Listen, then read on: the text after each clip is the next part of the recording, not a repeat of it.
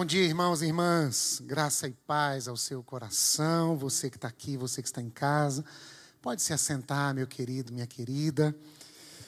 Fé na vida, fé na vida. Gratidão, Javan, Gese, Netinho, Adoniran. Que coisa linda ter você cantando e abençoando a gente com essa turma maravilhosa. Gratidão, Dani, Bertoldo. Outro dia estávamos aqui orando pela saúde, pela recuperação de Dani, e hoje poder vê-la aqui cheia de saúde, com esses olhos verdes brilhando mais do que nunca e mostrando para a gente que é possível ter fé na vida. Fé na vida. Somos o povo da vida, somos o povo da esperança. Ah, na noite de ontem, eu soube que o padre Fábio de Mello esteve no programa Altas Horas com a Kelly Smith. E eu me dei conta agora ali de uma canção, se não me engano, de autoria dela e com a participação do Padre Fábio. Tati comentou que ouviu e que foi tão abençoada, e Liu também acabou me dizendo assim: que coisa linda. Eu nem li a letra toda, mas eu quero ler para você no Setembro Amarelo, mês de conscientização e prevenção ao suicídio mas que agora também é mês de conscientização e prevenção contra a automutilação, ah, um convite ao cuidado da saúde mental, um convite ao cuidado da vida, a sacralidade da vida. E olha que canção extraordinária. Ah, Vivendo é o nome da canção. Como é que faz para se manter em meio ao caos? Ter esperança mesmo sem ver o final. Vivendo, vivendo. E para superar perder alguém que amo demais, e essa sensação de que não sou capaz, vivendo, vivendo. E para superar perder alguém que amo demais, essa sensação de que não sou capaz.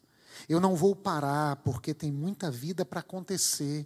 Não vou parar de alguma forma vejo um amanhecer.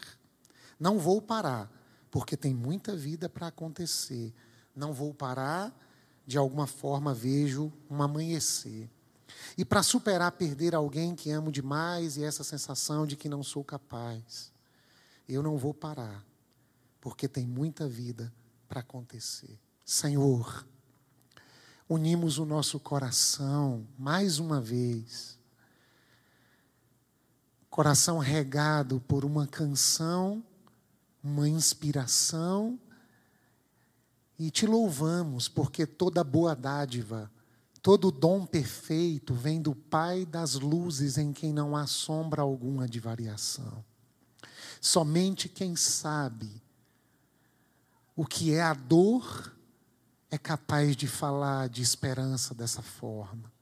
E como igreja, nós unimos o nosso coração e abraçamos em oração as pessoas que estão convivendo no caos, que estão andando num caminho de sombra e de morte, que estão chorando um luto que não deu tempo ser elaborado.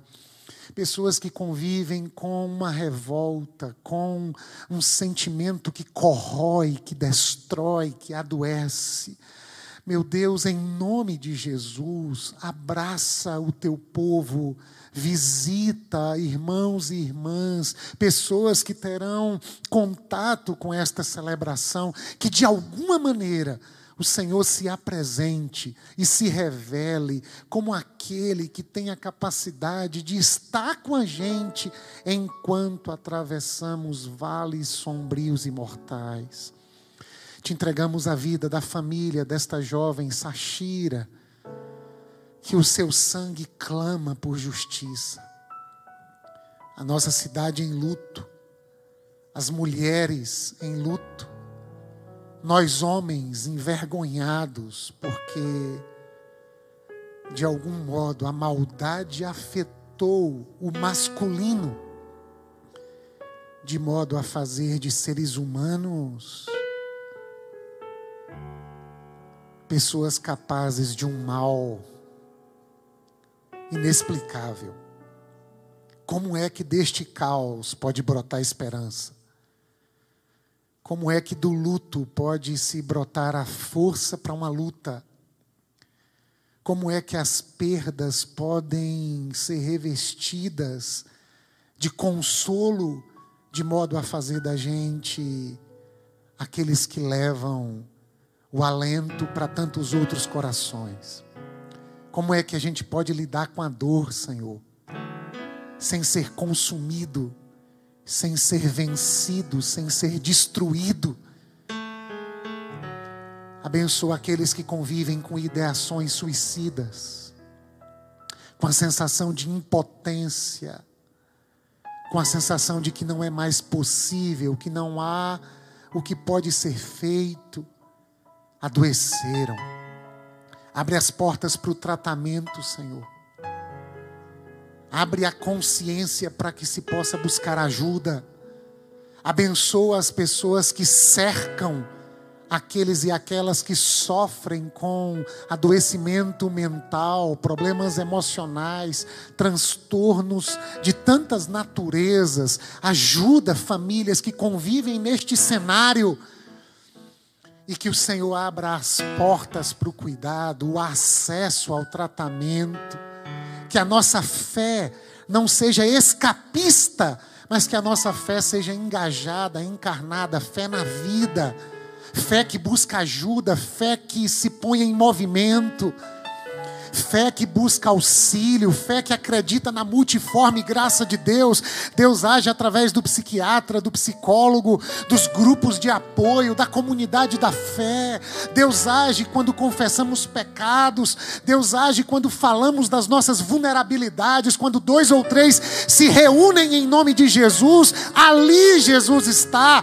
Abre, Senhor, as possibilidades da luz invadir a sombra assuntos que não são falados, medos que não são verbalizados, dores que não são elaboradas, anseios que não são colocados à luz de relações de confiança, de compaixão, de empatia, de misericórdia.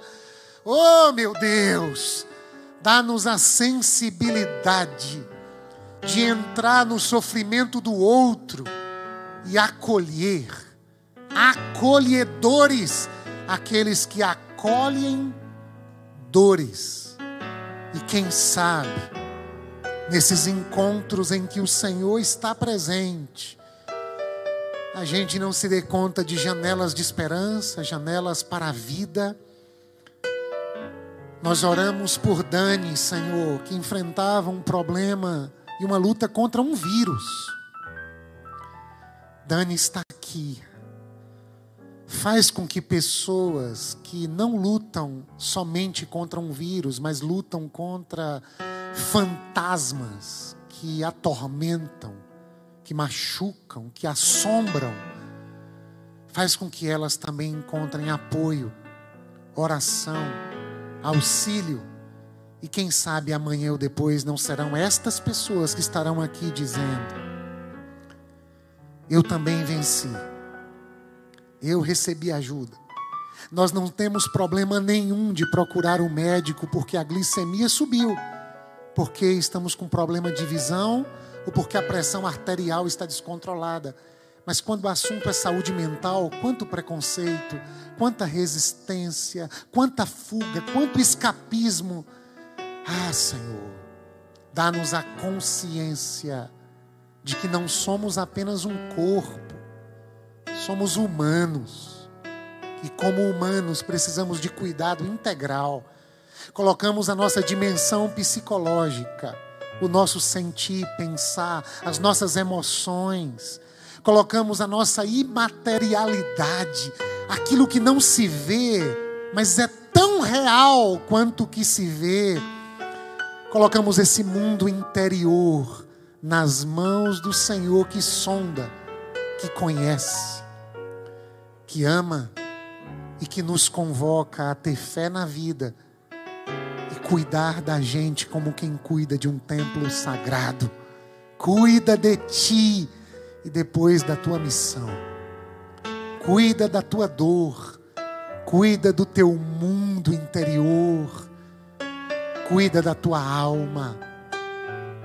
E peça ajuda, peça socorro. E quem sabe aquele que é socorro bem presente na hora da angústia, não há de se revelar a você de maneira tão bonita, tão especial. Quem sabe hoje na comunidade, quem sabe amanhã diante de um profissional de saúde, quem sabe no meio da semana, numa conversa em família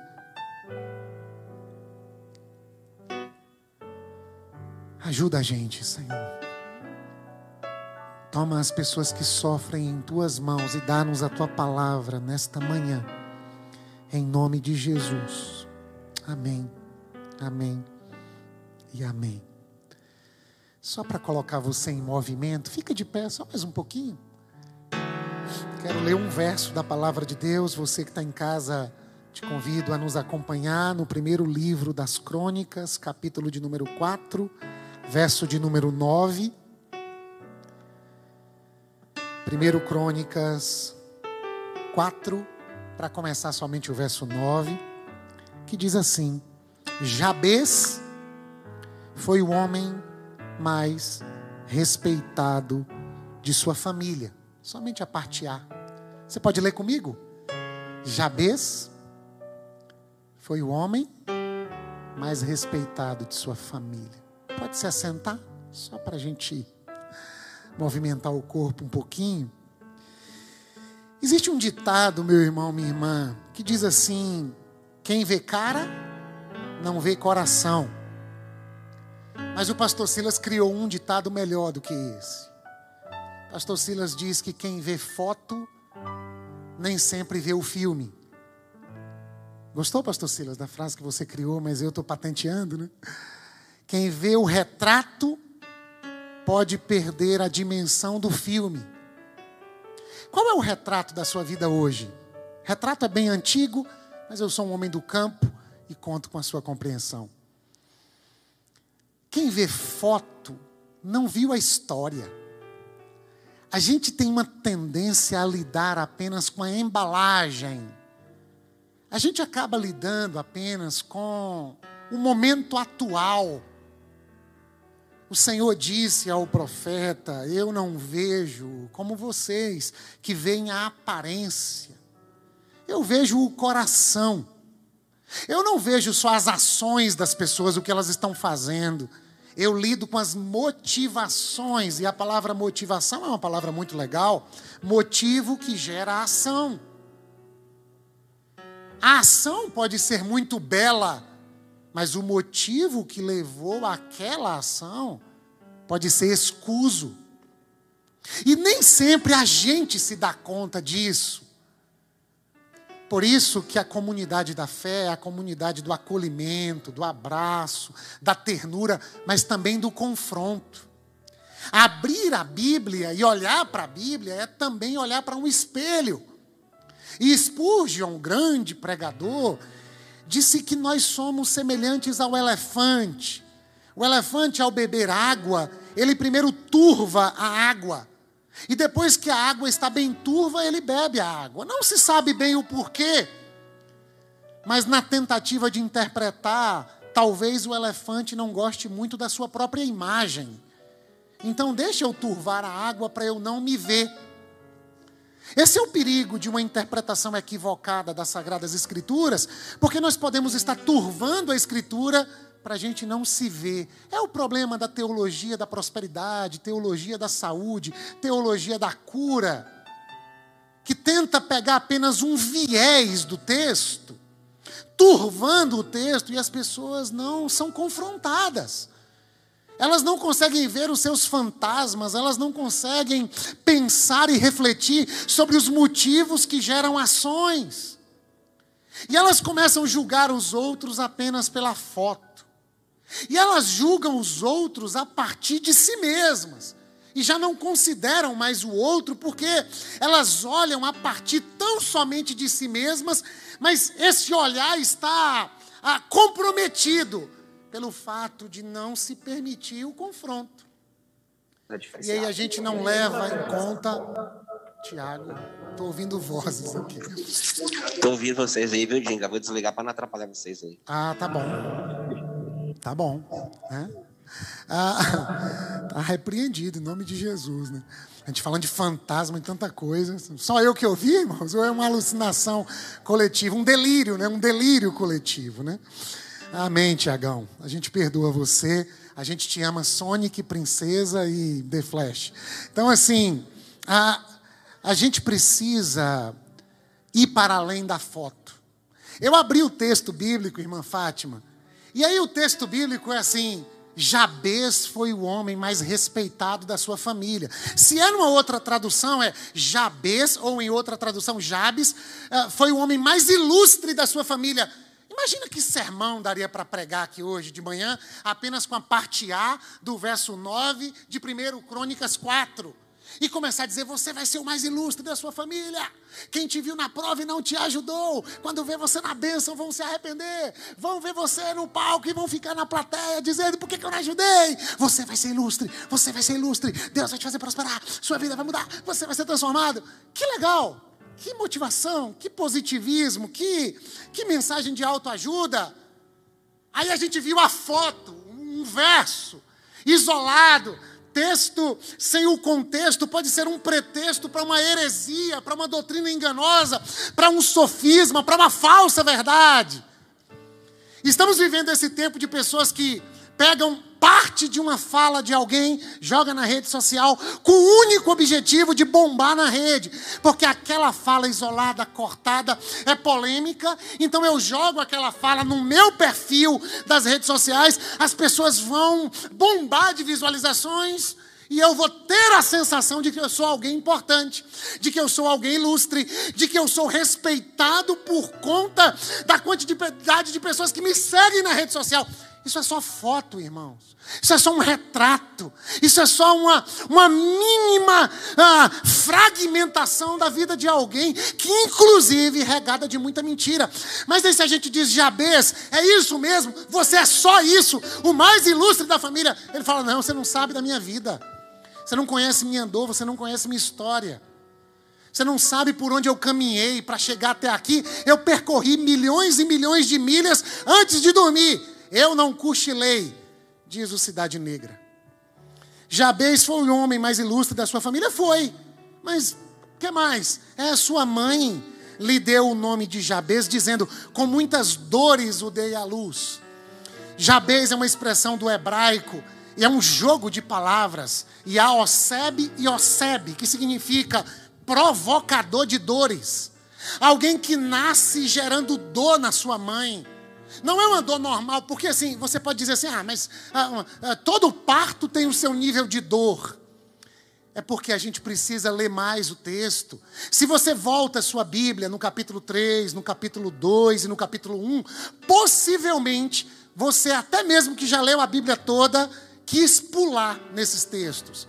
E se for possível, teu, Vai passando aí esses textos assim, capítulo 1, verso 1, verso 2. Pode ir passando na tela. Porque você vai ver um monte de nome, nome, nome, nome. Porque nós estamos num livro possivelmente escrito por Esdras, que vai tentar mostrar para nós a genealogia desse povo de Deus, especialmente a genealogia do povo de Judá. E ele vai gastar desde Adão até chegar em Jabez e depois passar de Jabez e seguir para que a gente tenha noção de quais são os descendentes das doze tribos de Israel, dos doze filhos de Jacó. E antes, irmã Rai, da gente chegar no nome Jabez, ele cita 500 nomes. E aqui, pessoas que gostam de ler a Bíblia dizem: é muito chato. Ler genealogia é, é prosa, porque é assim: é, são esses os seis filhos de Davi que nasceram em Hebron. Estou lendo 1 Crônicas 3, 4. Aí você continua lendo, por exemplo, o verso 5 diz: Simeia, Sobabe, Natã, Salomão e os quatro filhos que ele teve com Batseba. Davi teve ainda mais nove filhos: Ibiá, Elisua, Epalete, Nogá, Nefeg, Jafia, Elisama. 500 nomes. Só que o autor está escrevendo 500 nomes, 500 nomes, listando, consultando, procurando os escritos para poder escrever as crônicas de um povo e para poder deixar registrado para os descendentes, para a posteridade, como foi que chegamos até aqui. Porque lá no futuro, alguém vê a foto e diz assim: para que gastaram tanto dinheiro nesse templo? Por que brigaram tanto para formar uma nação? Por que essa confusão em território palestino? Se você olha para a foto, você não entende o filme. Se você se atém apenas ao aparente momento, você não se dá, de, dá conta que tem uma história. Olha para o filme. Esdras está escrevendo o filme de um povo. Mas enquanto ele registra, ele se depara com uma biografia, com uma figura entre os 500. Porque só no capítulo 4 ele cita 44 nomes sem fazer nenhuma referência maior. Ele vai dizendo fulano gerou ciclano, que gerou beltrano. Aí ele chega em Jabez e em dois versículos, o 9 e o 10, ele dá uma mini biografia deste camarada ilustre e no verso 11 ele continua seguindo a biografia como se nada tivesse acontecido. É mais ou menos assim: alguém está contando uma história, contando uma história, mas quando fala de alguém tem que ter um soluço, tem um afeto, tem uma emoção. Essa pessoa não é como as outras, ela não é comum, ela me marcou. A biografia dela tem uma singularidade, tem uma marca, tem uma potência, tem um consolo. Porque ele não é um homem comum. E ele não é um homem comum porque, assim, ele foi predestinado a ser, não. Ele nasceu como outro qualquer, e pior ainda, ele nasceu gerando dores para sua mãe. Todos os demais devem ter gerado algum tipo de dor, até porque não tem parto cesáreo aqui, não tem UTI, não tem anestesia. Muita gente sentiu dor de parto, mas este gerou na sua mãe uma dor maior ao ponto da mãe olhar para ele e dizer: Seu nome é Jabez, você quase me mata. Você provocou muita dor em mim. Você chegou trazendo dores. E o nome na tradição de Israel, a gente já disse isso várias vezes, não é apenas a, uma referência a como a pessoa é chamada no dia a dia. O nome na tradição de Israel é uma profecia quanto todo o futuro de alguém. Salomão significa paz. Nasceu de uma confusão. Davi havia adulterado com Batseba, a mãe de Salomão. Batseba engravidou, Davi mandou matar o marido de Batseba. Nasce o primeiro bebê que morre. Agora nasce o segundo bebê, Salomão e Batseba, olham, olha a história. Você olha para a foto de Salomão, você fala, bilu, bilu, bilu, coisinha linda, bebê de, de titio. E o filme, você conhece? Continua brincando com a criança, a criança não tem culpa de nada. Mas você sabe de onde essa criança vem? É, vem do adultério, vem do assassinato, vem dos deslizes do homem segundo o coração de Deus, vem de uma frieza do coração de seres humanos, e que a gente continua assistindo essa maldade humana. Mas parece que é uma redenção da história. A gente que vive na guerra, a gente que por causa dos desejos faz guerra, chegou a hora de viver a paz. Seu nome será paz. Colocou o nome no bebê como um desejo, mas é uma profecia, Flávio. Salomão é o único rei da história de Israel que não precisa ir a nenhuma guerra. Que interessante. Os pais adivinharam? Não. Os pais profetizaram dentro de uma tradição, Adão significa terra. Porque você veio do pó e do pó você vai ter que voltar, porque você não quis viver comigo eternamente, você vai voltar para o pó. Noemi e o seu esposo colocam os nomes nos filhos, Malom e Quilion, fraco e franzino. Eles nascem com esse nominho.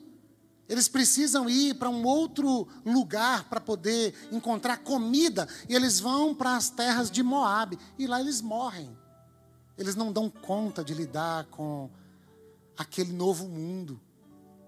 Jesus é o Salvador.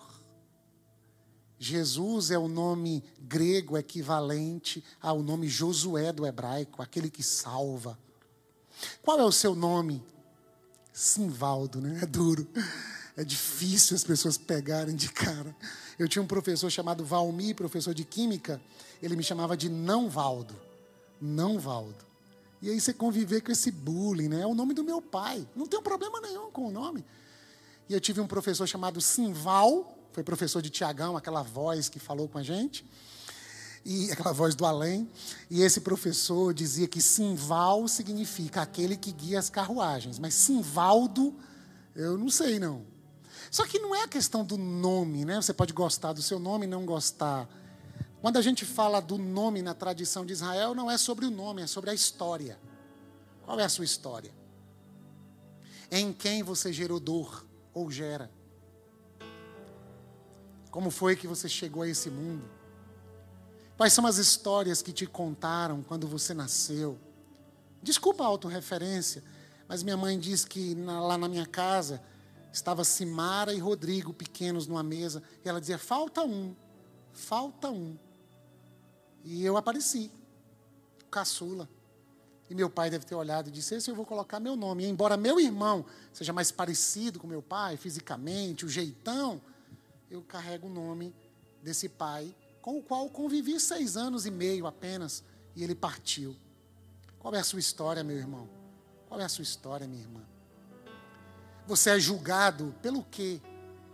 E as pessoas que te julgam não levam em consideração sua história. Mas deixa eu dizer para você também: cuidado para você não se permitir ser refém da história. Ah, eu sou assim porque na minha família. É verdade que o meio no qual a gente vive tem a capacidade de nos afetar e de patrocinar e de contribuir para a formação de quem somos e de afetar o nosso repertório comportamental. Eu sou muito daquilo, ah, ah, ah, do lugar de onde eu vim, verdade. Eu sou também muito da genética. E os estudiosos ficam debatendo o que mais interfere na formação de um ser humano: a genética, os fatores biológicos ou o meio, a convivência social. Isso vai dar um pano para manga na psicologia. Porque o pessoal comportamentalista, os discípulos de Skinner, eles vão dizer assim: me dê qualquer criança e eu transformo ela no médico. Ele acredita que o ambiente é capaz de formar no outro tudo que desejarmos, porque o outro não tem liberdade. O outro é movido pelos interesses de quem está acima dele. O outro é uma marionete. O outro é um fantoche. Não, não, não, não. Jabez vai dizer: não, não, não é não. Eu nasci de dores, eu carrego um nome de que quando eu cheguei nesse mundo, eu machuquei minha mãe de tal modo que ela me deu esse nome. Mas eu dei um salto na história eu transcendi, eu saltei a realidade, eu, eu em algum momento alguma coisa fez sentido. Houve uma amplitude da minha consciência. Me falaram sobre o Deus de Israel, que tirou um povo de uma escravidão que já durava muito tempo. Me falaram de um Deus que abre o mar, que capacita pessoas, que levanta um gago chamado Moisés para liderar um povo. Me falaram de um Deus que criou tudo a partir do nada. Eu quero experimentar esse Deus e eu não quero ser definido pela minha genética, nem definido pelo meu ambiente. Eu não vou ser alguém expert em justificativa e dizer o tempo todo que eu não tenho sucesso na vida, que eu não sou feliz, que as coisas não dão certo, porque o meu tio não me ajudou, porque o meu pai não me amava como amava minha irmã, porque meu pai morreu, porque eu perdi alguém. Chore, sinta dor, sofra, passe um tempo sendo chamado de Jabez, aquele que sente dor, aquele que provoca dor, aquele que vive no mundo Jabez, um mundo causador de dores. Quando foi que a minha filha nasceu e tantas crianças da comunidade, no meio de uma pandemia? Quando for contar para essa mocinha, fala como foi que eu nasci, pai. Você nasceu no meio do pranto da sua mãe, com medo de morrer no centro cirúrgico, minha filha. Você nasceu no meio de uma pandemia, minha filha. Quase, quase duas mil mulheres morreram no nosso país, mulheres grávidas por causa desse vírus, se eu não estou enganado com esse dado. Você nasceu no meio de uma mortandade universal. A grande questão, filha, é o que você vai fazer com a sua vida que foi preservada. A gente não entende por que, que eu fui preservado, o outro não foi. Os crentes geralmente dizem, é porque tem um propósito. E algumas pessoas ficam passando a vida toda tentando descobrir qual propósito. Qual é o propósito? Qual é o propósito? Qual é o propósito? Eu preciso descobrir qual é o propósito. A vida passa e elas estão tentando descobrir o propósito. Que tal a gente oferecer propósito para a vida? Que tal, diante da dor, do sofrimento, do luto, de um monte de coisa que a gente não entende, por que, que uma genealogia tão grande, 500 nomes, e é o nome desse cara que se destaca? Eu não sei bem. Mas o que me chama a atenção é um protagonismo. E eu aprendi, pastor Silas, com o Diamanso, Roberto Diamanso, protagonista. Um dia ele ligou para dizer isso. Estou aqui meditando, e protagonista significa proto, primeiro. Agonista é de agonizar. O protagonista é o primeiro que agoniza. Ou seja, viver é sofrer. Sendo protagonista ou coadjuvante, viver é sofrer, disse o poeta. Crescer dói, disse Carl Rogers, expoente da psicologia. Jesus, a maior voz, diz: No mundo vocês terão aflições. Ou seja, vocês nascem no mundo que é Jabez. Você nasce e tem dor. Dói para abrir os olhinhos e ver a luz. Dói para respirar pela primeira vez pelo nariz, pelas funções aéreas, utilizando-as, porque outrora a respiração funcionava em outra categoria. Viver é sofrer. Já que dói, já que machuca, já que eu tenho que conviver com o mundo no qual eu vou ter que conviver com as aflições, eu faço uma opção. Sou coadjuvante, eu sou marionete, eu sou um brinquedo nas mãos das circunstâncias, como disse o poeta Byron, ou eu sou protagonista, o primeiro que agoniza, o que sabe o tamanho da dor, o que não abandona a história, traz consigo a história. Mas Jesus, Regi, faz uma coisa muito interessante. Em algumas vezes, e o pastor Silas pregou aqui num domingo à noite, Jesus cura paralíticos que por anos eram carregados ah, por sobre uma maca. E Jesus tem o costume de dizer: levanta, anda, pega a tua maca e vai. Eu aprendi com o nosso amigo Ivanzinho.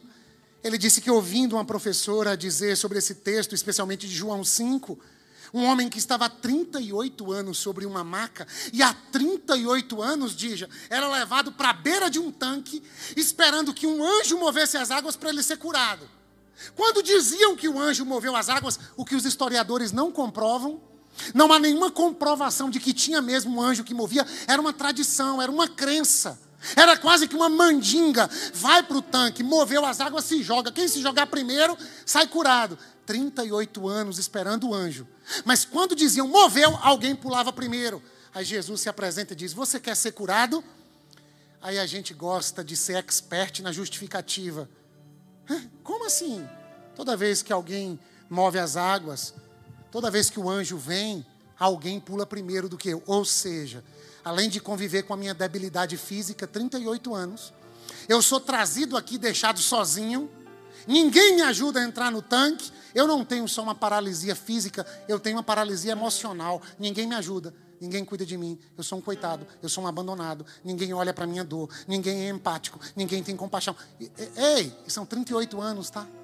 Agora imagina convidar essa pessoa para o culto. Aí o pregador começa a dizer: é possível você ressignificar sua dor. O cara está deitado, 38 anos, fala: ah, isso é um discurso vazio. Sabe onde é que eu passei minha vida, pregador? No tanque de Betesda. Sabe o que significa tanque de Betesda, pregador? Casa da misericórdia. Na casa da misericórdia ninguém foi misericordioso comigo, pregador. Agora vem você com essa conversa. Aí você olha para a foto, alguém pedindo uma esmola, e você olha para a foto e diz assim: vez de trabalhar, Tanta gente com paralisia hoje trabalha. Vai ser um atleta paralímpico, vai, fica aí só pedindo. Porque ninguém quer entrar no filme do outro. Porque ninguém tem tempo. Porque ninguém é empático para acolher a dor. Aí quando há um caso de suicídio, a gente pergunta assim: "Mas o que que houve?" Não existe essa pergunta. É plural.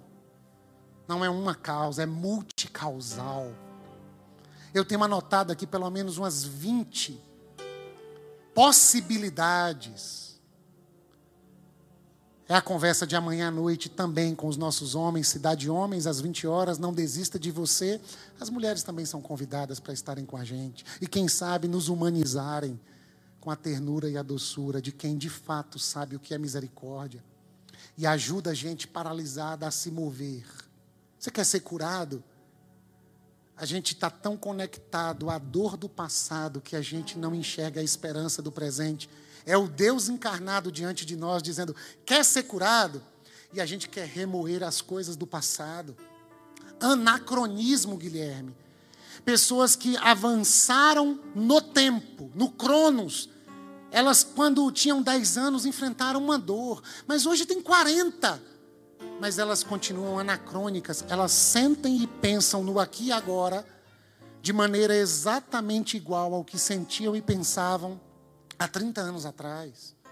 Elas não se permitiram crescer, elas não se permitiram amadurecer. E quando confrontadas, elas agora se culpam, dizendo: tanta gente elabora, tanta gente consegue, só eu que não consigo. Agora ela já está presa ao passado e se sentindo culpada por estar presa ao passado. Não, não é para se sentir culpada, é para se sentir abraçada, abraçado, mas também desafiado, desafiada.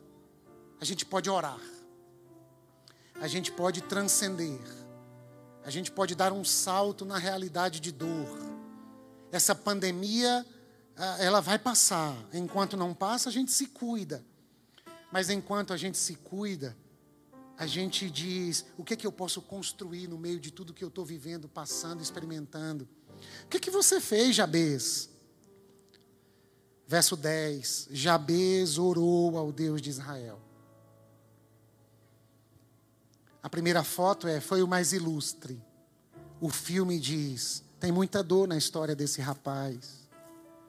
Mas o filme continua como? Um dia ele orou. Como é que foi que ele orou? Ele orou ao Deus de Israel. Qual Deus? Ao Deus dos seus antepassados. Ao Deus que ele aprendeu a chamar de Senhor. O que pode ser trazido à memória que dá esperança? Dá para ir lá atrás e dizer: foi duro a minha família, a minha criação. Com muito lamento, a gente, a gente vive num país que de cada quatro estudantes do ensino fundamental da rede pública, pelo menos uma menina fora abusada sexualmente na sua infância. Dados de um relatório recém-lançado no país, com uma vasta pesquisa em todo o Brasil. Na rede particular, os dados caem um pouco, mas ainda são gravíssimos. Olhar para trás e enxergar a violação de direitos, o abuso, o abandono, isso é de fato dilacerante. Mas se a gente também olhar para trás e tentar buscar na memória quais são as experiências de Deus, quais são os afetos da graça, misteriosamente Ele me trouxe até aqui. Será que é para ficar o tempo todo remoendo uma dor, uma mágoa, um trauma ainda não elaborado?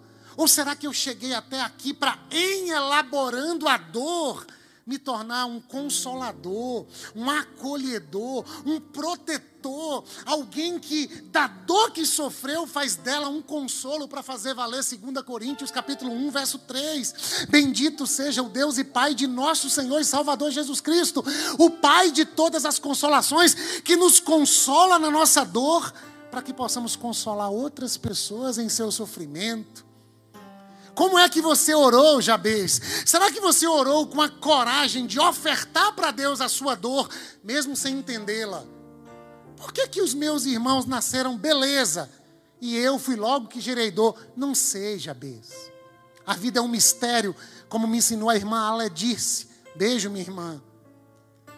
Na cerimônia de despedida da sua filha, caçula, que sofreu e padeceu num acidente de trânsito a irmã Lé disse naquela cena, quando nós nos conhecemos, ela disse: A vida é um mistério, pastor. Eu nunca esqueço, é um mistério. O problema é que a gente tem pessoas que foram endurecidas pela vida e elas não se silenciam diante do mistério, elas querem falar. E aí você chega em ambientes de dor, tem gente falando, falando, falando, falando. A dor é sagrada. Tira a sandália dos pés. Esse lugar que é sagrado. Ah, morreu, é o propósito de Deus. Ah, um câncer, é assim mesmo, todo mundo um dia vai morrer. Você que não tem abraço, você que não chora comigo, você que não sente minha dor, Você que me vê numa maca há 38 anos e não se dá o luxo de me ajudar a mergulhar no tanque, mesmo que não tenha anjo, não quero te ouvir. Não fala comigo. Respeita a minha dor. Se porventura quiser se aproximar, tira a sandália dos pés. Ser pastor é viver em ambiente de dor. Ziel Machado disse que pastorear é habitar no sofrimento alheio. E como é duro, Mimi, num ambiente de sofrimento, ter gente conversando, conversando, conversando. Uns discursos. A vida é assim mesmo. Ah, é o sofrimento. Nasceu, morreu. Morreu, nasceu. Nasceu, morreu. Respeita Jabez. Jabez precisa orar. Jabez precisa ter uma experiência de Deus. Do Deus que sabe o que é sofrer. Do Deus rasgado numa cruz por nós. Jabez sabe que pode falar com um Deus que sacrificou seu filho antes da fundação do mundo. Um Deus que não é alheio. Um Deus que não é um controlador de circunstâncias e que coloca a gente para sofrer, para a gente aprender uma lição. Não, não, não, não. Ele nos prova. Mas ele não é um pai malvado que fica nos punindo para a gente aprender uma lição. Este não seria o Deus revelado em Jesus Cristo, um pai amoroso. Este seria um pai carrasco, que mais vale para ele ensinar uma lição do que se aproximar do coração. Jabez não está perguntando assim: foi o senhor que fez eu dar dor para minha mãe? Jabez ora, dizendo: abençoa-me, me abençoa. Eu já me dei conta da minha história. Eu carrego minha história no nome. Eu sei as marcas que eu carrego. O apóstolo Paulo disse assim: Ninguém me importune mais, porque eu trago no meu corpo as marcas do Evangelho. E Gilaelson trabalhava com a gente na igreja Betânia. E uma vez ele pintou de vermelho assim as mãos, de, como se fosse sangue. Ele saiu andando assim. Ele era meio artista. Ninguém me incomodes mais, porque eu trago no meu corpo as marcas do Evangelho. Quais são as marcas que você traz, meu irmão, minha irmã? A pergunta é: quem é que vai te conduzir? A maca? As marcas de dor? Os sofrimentos que eu não estou diminuindo, eu estou acolhendo, mas eu estou precisando olhar para eles a partir do que Deus pode fazer. Ah, abençoa-me. Eu, eu sei as dores, eu sei o quanto isso me machuca eu sei que de vez em quando provoca insônia. Eu sei que desequilibrou o meu funcionamento organísmico. Eu sei que mexeu com o meu modo de me relacionar com as pessoas. Eu sei que tem assombração no meu passado, mas esta não é a última vista. Abençoa-me. E a sensação que eu tenho é de alguém tentando olhar para a janela e ontem houve uma formatura aqui, parece que 500 pessoas estiveram presentes. E eu estava olhando aquelas molduras. E eu fiquei imaginando alguém tentando olhar pela janela, de longe da janela. E a pessoa olha o quadradinho lá e um pouquinho da luz, como eu estou olhando para a porta. Dá uma olhadinha para trás, por gentileza. O que, que você vê por aquela porta lá fora? Uma árvore, um montinho de terra e a nossa a aquela graminha e o capim bem seco por conta da seca que afeta a nossa região, que está inclusive em estado de emergência. Olhar tão somente para a vida a partir da dor é ser sugado para o passado e ir perdendo a noção da realidade. Porque eu só enxergo uma árvore, um monte de terra, alguma parte da vegetação, inclusive queimada. Mas orar, irmã Rosa, dizendo, me abençoa, a sensação que eu tenho é de Jesus pegando na nossa mão e dizendo: Vem olhar de mais perto. Vem olhar a partir do que eu posso fazer com você, dentro de você e a partir de você. Aí, se a gente perguntar para o pessoal que está na recepção, o que tem aí fora? A gente passaria o dia todo e eles não conseguiriam descrever para a gente tudo que eles estão vendo. Passou um carro agora, uma moto. Um pai beijou o filho. O céu está lindo. Por trás daquele monte de terra tem uma casa com uma arquitetura genial. A vida convida. A vida nos chama. Como é que a sua dor pode se unir à realidade atual? E a partir da bênção de Deus sobre a sua vida, você pode encarar a vida de outro modo, com outra perspectiva. Ponto de vista é a vista de um ponto. Se você ficar vendo daqui, você vai ver de modo turvo, limitado.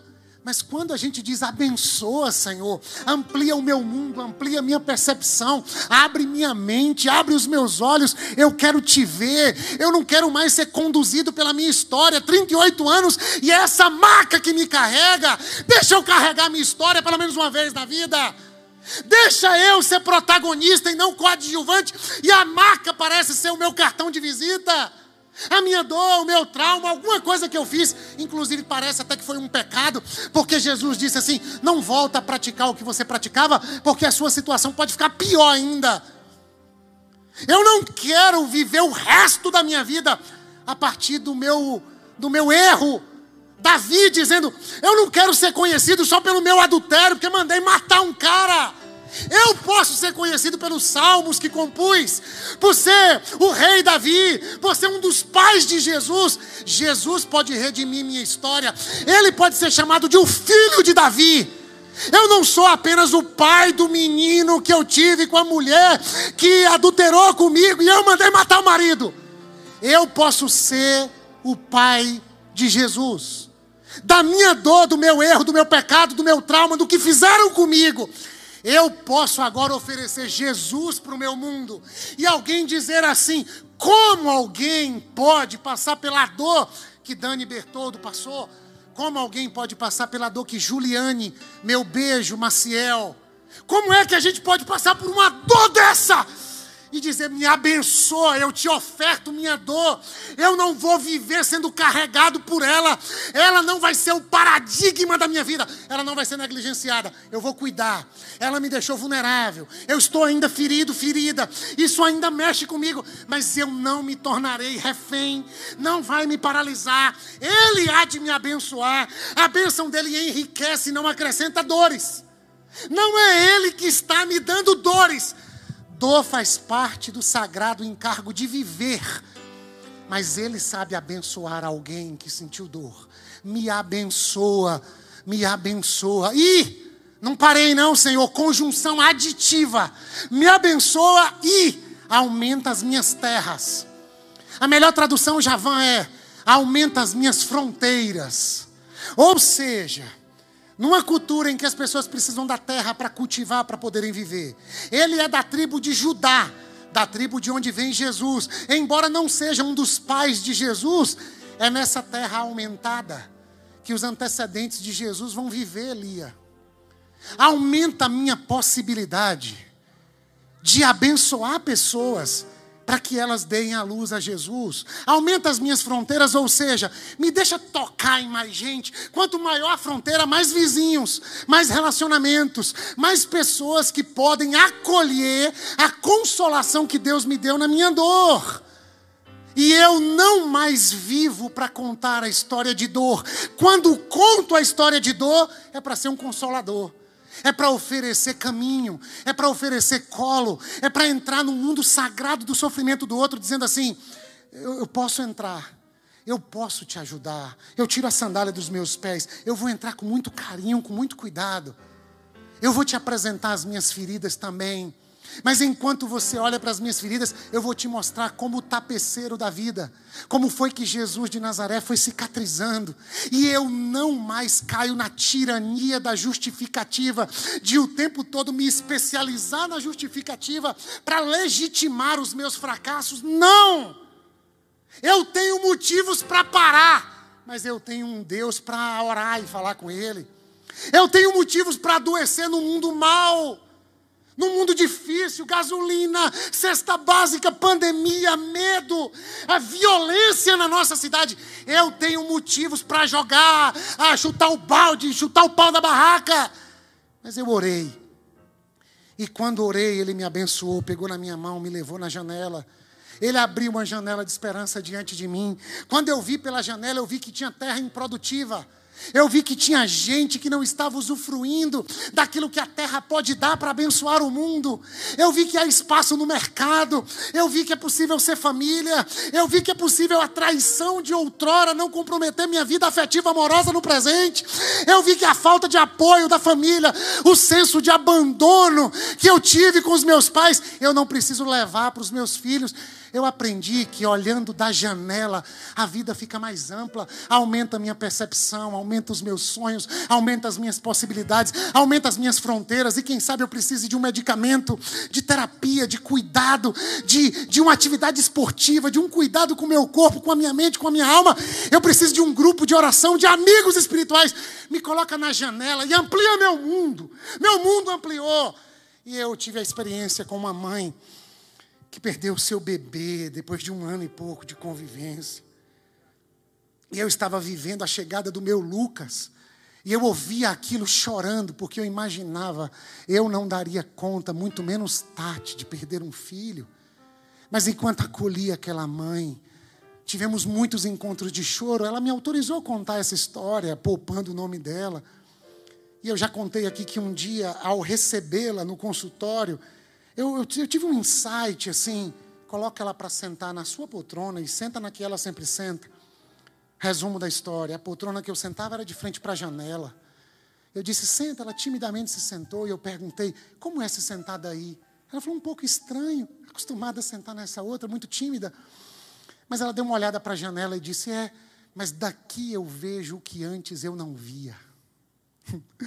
Abençoa-me, ou seja, muda o meu locus, muda o meu lugar de atenção, me tira da maca e me coloca de pé.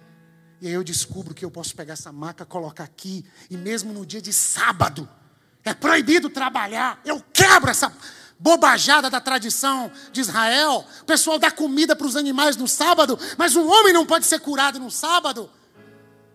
Eu, inclusive, rompo com essas barreiras religiosas que escravizam a gente. Eu sou um protagonista da vida. Jesus falou, foi comigo. Jesus foi ao meu encontro na minha dor. Eu, a princípio, quis justificar, ele me levantou. Foi ele quem me disse: levanta e anda. E agora eu carrego minha história. Eu não abandono, eu não esqueço, eu não jogo fora. Fui uma vez no Templo dos Anjos, na igreja quadrangular em Belo Horizonte, e vi o pastor daquela igreja orando para as pessoas esquecerem de um trauma borrifava óleo na pessoa, até dentro da boca borrifava óleo. Eu estava lá, eu tenho vídeos dessa minha visita lá. Ele tinha ido a Israel, que abraçou uma figueira, Deus mudou a cor do olho dele, deu uma unção do esquecimento. E ele orava, uma senhora disse: Eu perdi meu filho. Depois ele disse: Agora eu vou orar. Qual é o trauma da senhora? Não, não tenho mais trauma, esqueci. Isso é mentira. Isso é magia. Isso é alucinação coletiva. Isso é programação neurolinguística. Isso não é o Evangelho. O Evangelho é tenho minha paralisia, vai demorar para lidar com possíveis sequelas. Mas ele disse que pode ampliar o meu mundo. Levanta, pega a tua história, caminha.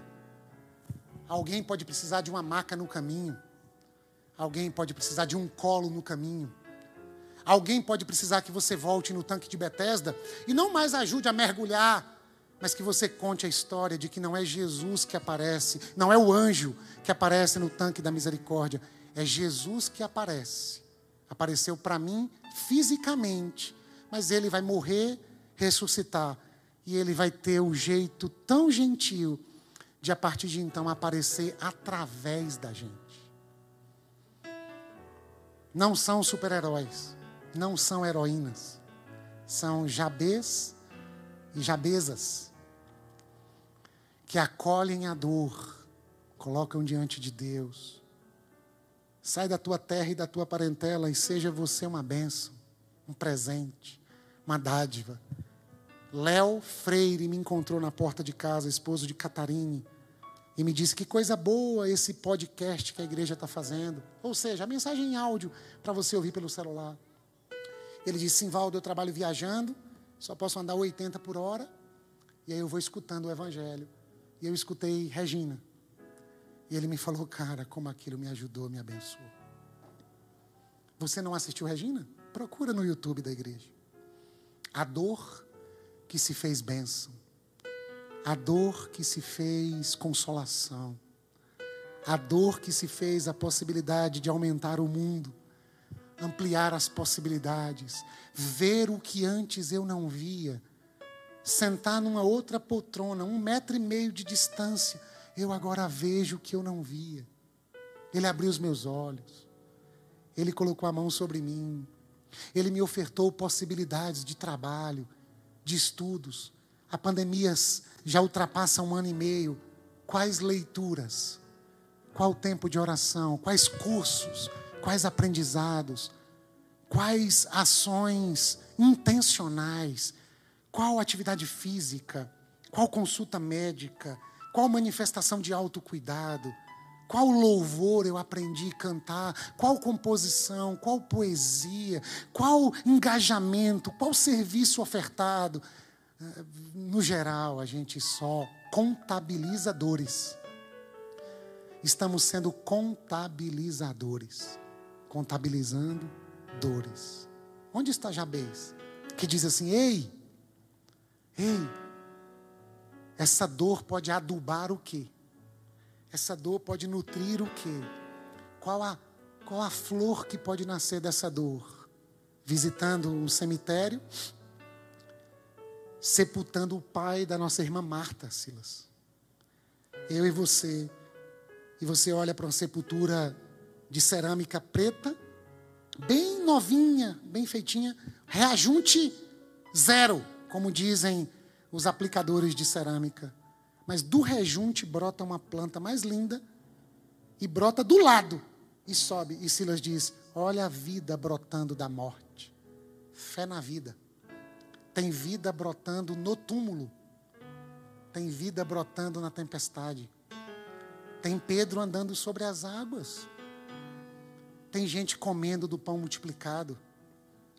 Tem Deus guardando um povo no meio de uma pandemia. Tem gente viva no meio da dor. Tem gente com um monte de pergunta, mas dizendo: Eu quero ser resposta. Usa a minha vida. Como assim? Que a tua mão esteja comigo.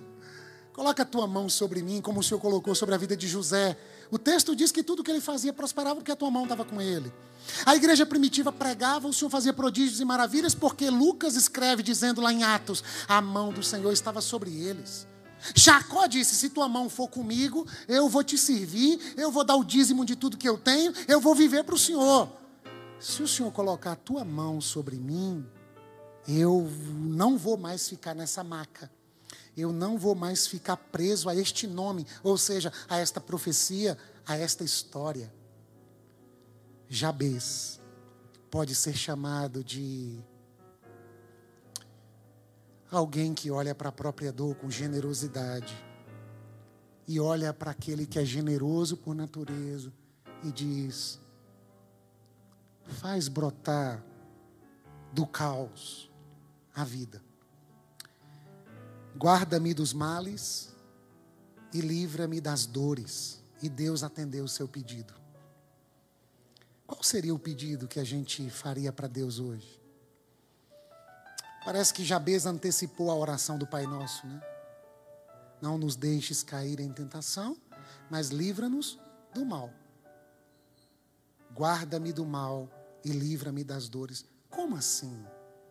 Esse cara agora está imune e nunca mais vai acontecer alguma coisa? Não, não, não, não. Ele sabe, um bebê está nascendo, causa dor. A gente vive num mundo que tudo pode acontecer. A grande questão é não deixa que este mal presente no mundo se assenhore de mim, de modo que eu torne malvado ou seja vencido pelo mal. Não me deixe, Senhor, adoecer e me perder de ti e de mim mesmo em meio às dores do meu tempo. Me faz ser inteiro, ter sanidade num mundo enlouquecido e adoecido. Me faz ser gente como gente deve ser. A terra tem a ver com o que eu vou fazer, mas eu tem a ver com a tua casa que eu preciso cuidar. E antes de fazer a terra produzir, eu quero ter a capacidade de enfrentar as dores e o mal sem me perder de ti e sem me perder de mim. E se preciso for, eu faço tudo que estiver ao meu alcance para que a minha vida esteja alinhada com aquilo que o Senhor está fazendo na história e com o amor que o Senhor tem por mim. Então eu assumo um compromisso de, em pedindo para o Senhor me guardar e me livrar, eu me guardo, eu me cuido, eu, eu me distancio das tentações. Eu, eu olhei pela janela da esperança, mas Davi olhou por outra janela e fez bobeira. Eu não quero essa janela. Livra-me do pecado. Livra-me de mim mesmo. Livra-me de gente boa que faz maldade. Abre os meus olhos para que eu possa ver. Não é que eu vou andar agora assim, vidrado. Não. A vida pode ser mais leve. Eu tomei o teu jugo, eu tomei do teu fardo, eu aprendi do Senhor, eu encontrei descanso para minha alma. Tem coisas que eu não posso mudar, aí eu exercito-me diante do Senhor, te conhecendo e prosseguindo em te conhecer. E aí eu leio as Escrituras e conheço o Deus de Israel, ou melhor, o Deus e Pai de nosso Senhor e Salvador Jesus Cristo. Conheçamos e prossigamos em conhecer ao Senhor, porque quanto mais eu conheço, quanto mais eu estou diante dEle, mais eu consigo enxergar a vida com os olhos bons. Se os teus olhos forem bons, generosos, graciosos, dadivosos, todo o teu corpo terá luz mas se os teus olhos forem maus, todo o teu corpo estará em trevas e que grandes trevas serão. A pergunta não é: você já viu o tamanho da treva do mundo? Todo mundo está vendo. A pergunta é: com quais olhos você olha para o seu mundo? Olhos maus, egoístas, que culpabiliza o outro a si mesmo, e porque se culpa, precisa de autopunição, eu preciso me punir por causa da minha culpa, ou eu preciso punir o outro em mim, como um adolescente disse a terapeuta. Eu me mutilo porque minha mãe é cardíaca. Ela fez o mal a mim. E eu não tenho coragem de matar minha mãe. Mas toda vez que eu me corto, eu estou cortando ela em mim. Porque quando ela se depara com isso, ela sangra por dentro. Não, eu não estou dizendo que toda automutilação tem a ver com isso. Eu estou dizendo que tem gente sofrendo, que não conseguindo elaborar sua dor, projeta em si mesmo a culpa ou no outro. Não, eu não estou no mundo da culpa. Eu sou discípulo do perdão. O meu pai não olha para mim dizendo, está passando por isso porque pisou na bola. Meu pai olha para mim dizendo, os teus pecados foram perdoados. Eu não te condeno. Vai, Simvaldo, não peca mais. leva o aprendizado. Leva o conhecimento que você teve de mim. Leva a paternidade que você conheceu em mim e que lhe faltou como um menino. Mas o menino cresceu. O menino agora é pai. E o menino agora escuta o filho mais velho dizendo: para de cuidar um pouco, pai. Vem jogar bola comigo, pai. E agora eu quero uma vida mais leve, sabendo que estou num mundo de dores. Mas quando jogo bola com o meu menino, eu estou curando o menino que vive dentro de mim e dizendo para esse menino: Olha para o céu, meu amor. Vê como ele está lindo. Fala com esse Pai nosso que está nos céus, me abençoa, aumenta minhas fronteiras, me faz crescer, me faz amadurecer, me faz ser gente grande, me faz ser gente que ama, que perdoa, me dá dons do teu espírito, me potencializa, me capacita, treina os meus músculos espirituais me ensina a perdoar, me ensina a tentar de novo. Me dá coragem, Senhor, que não é a ausência do medo, mas é a vontade de andar na verdade, no caminho da coerência. me faz amar minha mulher como Cristo amou a igreja, me faz trabalhar e cuidar das pessoas como quem cuida do próprio Cristo, me faz ajudar pessoas a saírem da maca, me dá uma luz para ajudar minha família com palavra de sabedoria. Manifesta em mim os dons manifestacionais, dom de cura, dom da fé, dom de prodígios e maravilhas. Eles não acontecem toda hora, eles acontecem quando o teu espírito deseja fazer algo novo e que é incapaz aos humanos, impotente a nós. O Senhor faz mas nos dê dons como pessoas, nos dê pastores, mestres, profetas, evangelistas, apóstolos, mas nos dê também os dons de serviço. Gente que ensina, gente que pastoreia, gente que preside, gente que acolhe, gente que é misericordiosa. Ah, Senhor, quando em mim mesmo não houver possibilidades, repertório, recurso, na comunidade de Jesus tem. E quando faltar em mim, eu me lembro que eu faço parte do teu corpo. E aí eu digo, é, eu sou um membro do corpo. Eu não tenho essa habilidade. Quem é que tem, Senhor? Queria orar com você, se coloque de pé. E eu queria pedir a algumas pessoas, se desejarem, virem à frente, trazendo sua dor.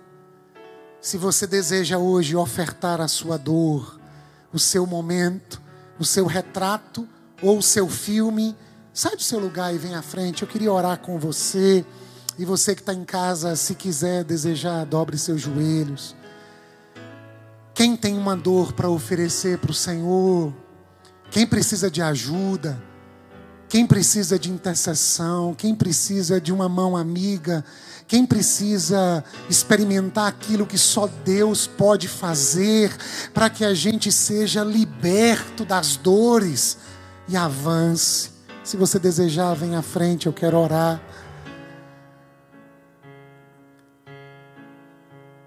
Senhor,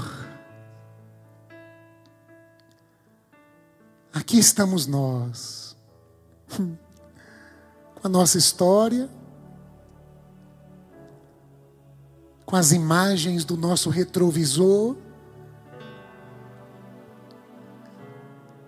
com as questões que não foram ainda elaboradas, mas diante da tua palavra, na companhia de Jabez, no meio de uma comunidade presencial, virtual, tantas são as histórias, tantos são os nomes, tantas são as genealogias, mas aqui estou eu com as minhas dores, com o meu nome, com o meu mundo, com a minha história. Convidado e convidada à oração. Ah, abençoa, Senhor, o meu irmão e minha irmã.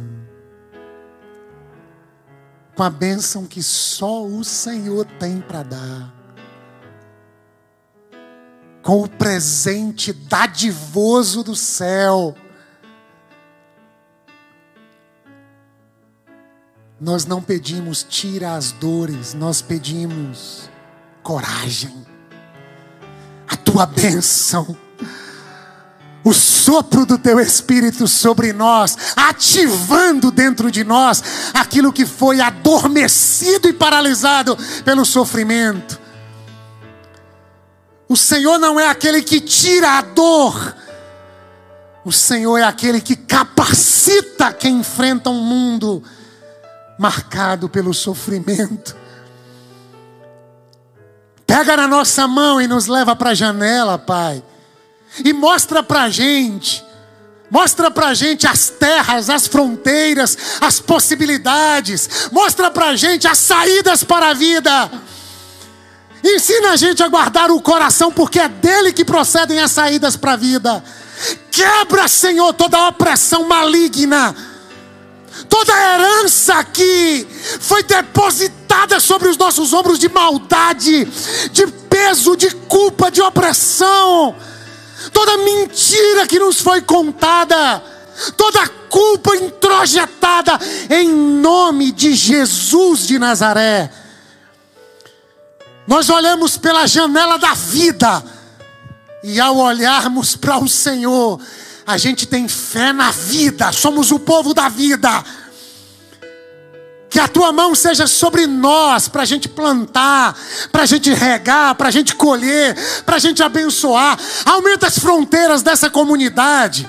Faz a gente voltar ao Vila América, faz a gente voltar aos natais, faz a gente voltar ao cursinho pré-vestibular, ao serviço de psicologia. Para isso, cura Jabez. Para isso, cura Jabeza. Para isso, cura pessoas. Para que pessoas ofertem o seu dom que nasceu no meio da dor. E não nos deixes cair em tentação. Livra-nos do adoecimento psicoemocional. E se porventura estamos nele, abre os caminhos para o cuidado. Guarda-nos do mal e do maligno. Livra-nos da possibilidade das dores nos escravizarem e nos manietarem e deixa a gente embora, ouvindo o que diz o autor, e Deus atendeu o seu pedido. Oh, meu Deus do céu! E para casa ouvindo o pai dizendo: Eu te ouvi, meu filho, eu te ouvi, minha menina, eu estou te abençoando. Eu estou te dando olhos generosos. Eu estou ampliando a sua percepção da realidade. Eu não estou deixando você ser consumido pelo mal. Eu estou livrando você de ser ah, acorrentado às dores. Eu estou te dando dons para você lidar com as dores. Que o amor de Deus, o nosso Pai, possa dar um beijo no seu coração, minha irmã e meu irmão, aqui presente em casa. Que a graça de Jesus de Nazaré, aquele que tem a última palavra, e a última palavra é vida. Eu sou a ressurreição e a vida. Fé na vida. Que a comunhão e a consolação, aquele que consola na dor, sejam sobre sua vida, sua casa, sua semana, sobre a família de Sachira, sobre o nosso país, estado, cidade, sobre o nosso mundo. E que possamos ir como homens e mulheres que não apenas são abençoados, mas eles querem ser uma bênção. Se tu uma bênção, seja você uma bênção. Deus te abençoe.